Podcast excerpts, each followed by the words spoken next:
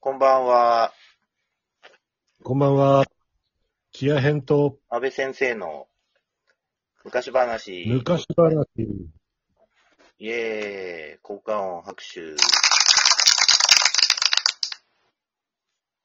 はい。ってな感じで、2回目の今日は、はいえーっと、なんだっけ。キアさんが音楽というものに興味を持ったはい。きっかけというか、そういう話を聞いてみようかなと。じゃあ、してみますか、その話を。お願いします。はいはい。俺ね、あの、多分ね、もう物心つく前からね、音楽に興味あったんだと思うんだよね。おう。っていうのはね、俺、俺が生まれた年にはいヒットした曲があるんですよ。生まれた年ってあ何の、1964年なんだけど、はい。昭和39年とも言うけどはい、東京オリンピックになった年に生まれてるんですよ、俺は。はいはい。で、その時の発売したヒット曲の中で、バラが咲いたっていう、マイク・マキさんっていう方が歌ってた、バラが咲いたっていう、はい。あの、曲があったんですね。はで、俺は、その曲をもう2歳の頃には、ウクレレを持って弾き語っていたらしいんですよ。い。ええうちの袋曰く。もちろんあれだよね。なんかちゃんと弾いてるわけじゃないよね。いや、もちろんちゃんとは弾いてないけど、そのマイク・マキさんっていうのはアコースティックギターの弾き語りの人なわけですよ。それをテレビで見てて、俺はそれを真似して、はいアコースティックギターはもう赤ん坊にはでかすぎるので、あたまたまうちに、あの、お土産で置いてあったウクレレが、ちょうど、その赤ん坊にはちょうどギターぐらいのサイズなわけですよ。なので、ウクレレを小脇に抱えて、チューニングも何も合ってないんだけど、それをジャガジャガしながら、こう、バーラが咲いたって、バーラが咲いたも口が回らなくて、言えてなくて、なんか、バーバが立った、バーバが立ったって歌ってたらしい。あ。ああ。で、それをずっとやってたのが多分、俺が一番最初の音楽なんじゃないかな。もうあれだね。じゃあもう最初から弦楽器だったんだね。持ったのがね。そうそう、最初からね、もう弦楽器が大好きで、うん。多分それはね、マイク・マキさんのせいなんだよ。ああ、そういうのあるよね。で、そう、テレビであの人がアコースティックギターの弾き語りをしてなければ、俺は多分ギターを弾いてないと思うんだよね。なるほど。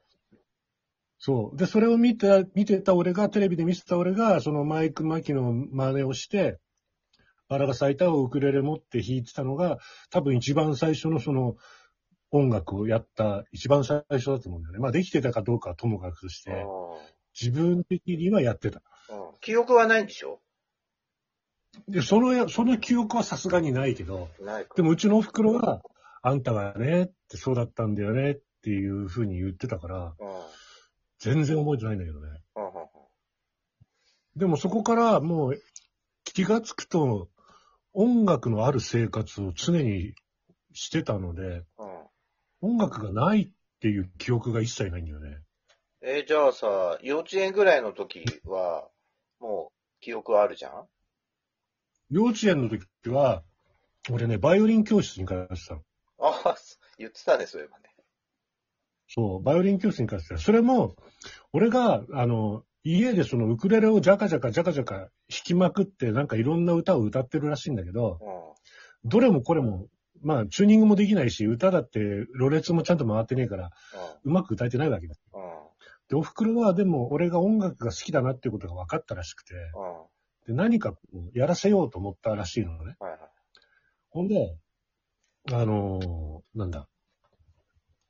買い物、お袋にと一緒に買い物に出た帰り道に、うん。あの、スーパーの入り口のところにポスターが貼ってあって、うん。で、音楽教室の生徒募集のポスターだったの、それが。うん。俺、それ今でもはっきり覚えてるんだけど、トランペットとピアノとバイオリンだったの。うん。えー、珍しいな、でもな。トランペットとピアノとバイオリンが1枚のポスターに乗っかってたのよ。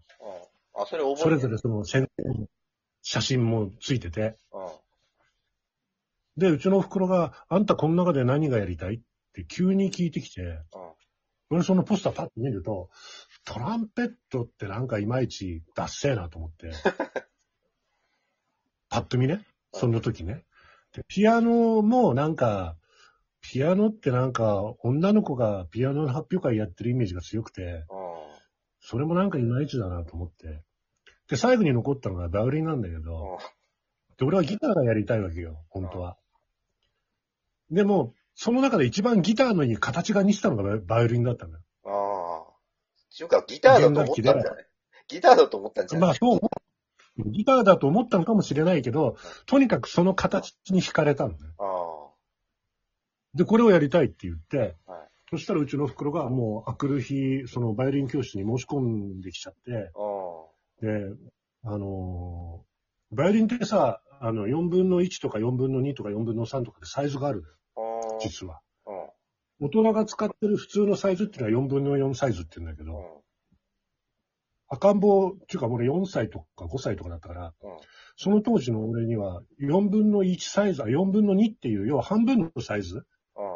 レギュラーのバイオリンの半分のサイズのバイオリンがあって、それを買ってもらって、それを持ってバイオリン教室に通ってた。うん。っていうか、あれだよね、うんお母さんもさ、すごいよね。そんなちっちゃい子供にさ、バイオリン習わせるとか音楽習わせるっていう。だからよっぽど普段からうんなんか木屋さんが音楽好きな感じを醸し出してたんだよね。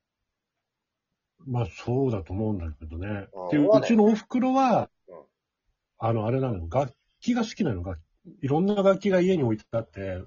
一切弾けないんだけど、誰も弾けないのに、うん。なんかオルガンが置いてあったりとかする家だったんで。それなんであったの？そんなわいや、今思うとね、多分お袋がその楽器好きで、うん。いろんなとこから楽器をもらってきたりとかうん。したやつが家に溜まってたんだと思うんだよね。変わってる。琴まであったから。うん。ちょっとね、変わったお袋なんだけど、琴もあったしね、ええ三味線とか、あと、木琴とか、ばあちゃんとかあとなんだろう。ばあちゃんも特に音楽やってる人ではなくて、ええそう、だから、うちの親戚筋で音楽にのめってるの俺ぐらいしかいないから、ああ。そうそうそう。それは似てるね。俺もそうだしね、実は。あ、そうなんだ。誰もやってないね、音え楽。、あれ先生だけなの？ドラムとかやってんの？え？親戚、親戚筋でさ、音楽やってるのって安倍先生だけなの？俺だけ。誰もいない。そうなんだ。うん。突然変異。そう、なんか俺もそんな感じらしいんだけど、うん。まあそれでバイオリンを習い始めたんで、だかうん。らもう、そのぐらいからは普通にミュージシャン的な生活が始まってるよね。まあそうだね。それで、バイオリンはいつまでやってたの？それね、残念なことにね、一年少々で辞めちゃうんだけど、うん。っていうのは、親父の仕事の関係で引っ越すことになって、はいはい。バイオリン教室に通えなくなっちゃったのね。あで、結局、新しいところで教室探したんだけどなくて、あ。うん。で、それで諦めた。うん、そこから小学校の低学年ぐらいは、しばらくこう楽器からは離れる期間が3年ぐらいあるんだうんよ。あれは、うんメロディオンとかやんなかった？ピアニカ？そういうのね、あった、なんか学校でや、学校はね、俺の時代はね、なんかあの、リコーダーだったんだけど、ああ。小学生だったらソプラノリコーダーなんだけど、学校でソプラノリコーダーをやることになって、うん。音楽の時間に、ね、みんなでこう、音楽の本、教科書に書いてある譜面見ながら笛吹くわけよ。うん。でもほとんどの生徒は音符読めないんだよ。はいはい。だから、教科書あっても誰も吹けないのね。うん。音符読めないから。うん。でも俺はバイオリン教室でいいだけ叩き込まれてるわけよ。うん。そうだよ音ね。符を。そう。だから俺、その、ソプラノリコーダーなんだけど、音楽の教科書に書いてある音符を見ながら、もう初見でずっと吹吹きまくれるわけよ。全部の曲を。あだってあんなの C メロしか載ってねえから、あ音楽の本だから C, C メロの歌メロしか載ってないわけですよ。はい。でそれを見て、だからメロディー楽器だから縦笛、ソプラノリコーダーでピーヒャラピーヒャラその譜面通り吹くわけ、俺は。うん。そうすると、みんなキョトーンとして俺の方を見てるんだけど、一番面白いから、いやもちろんもちろんもうダントツで、だって誰も吹けないんだもん、だって音符読めねえし。で、俺だけ音符が読めて笛吹いてるから、だから今日、教科書、次の、じゃあ次の曲、次の曲ってどんどん行くと、教科書一冊全部終わっちゃったんだよねう。ん1時間で。まあね、譜面読めるから、何でもできるもんね。そうそうそう。何でもできるの。だから、先生が呆れちゃって、木屋君はもうやらなくていいですって言われて、それもどうかなってでそれ感じだよからね、さそうそうそう。でも、おかげさんでそこから3年間ぐらい音楽から離れるんだよね。うん小学校4年生になるまで。はいはい。そう。それで、だから新たそのに、定額の、次出会った時は、なん、な、となんだ？あ、次出会った時はね、親戚のおばさん、要はうちのお袋の妹さんが、あのー結婚することになって、はいで、学生時代に使ってたクラシックギターがいらなくなったのであげるっつって、うちにクラシックギターというものが初めて来たわけですよ。おここでギターが 登場するわけそうです。そうそうそう。そこにギターが出てきて、はで俺は、何ギターだっていうことになって、はいギターに飛びつくんだけど、はい何分小学校4年生でまだか、ね、体ちっちゃかったから、はいクラシックギターのあの、でかいネックが逃げれないわけですよ。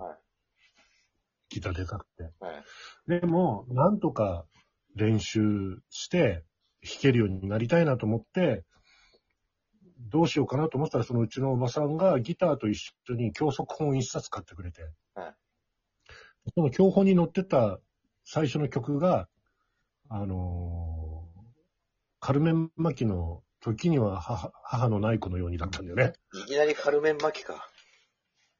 そうそうそう。だから俺、ギターで一番最初に弾いた曲はカルメン・マキの時には母のない子のようになわけですよ。じゃあ、ちょっと、A マイじゃあまた次回、ギターを手にした木屋さんを語ってもらいました。次回じゃない。次の次かな。はいはい。じゃあそんな感じで、はい。さよなら。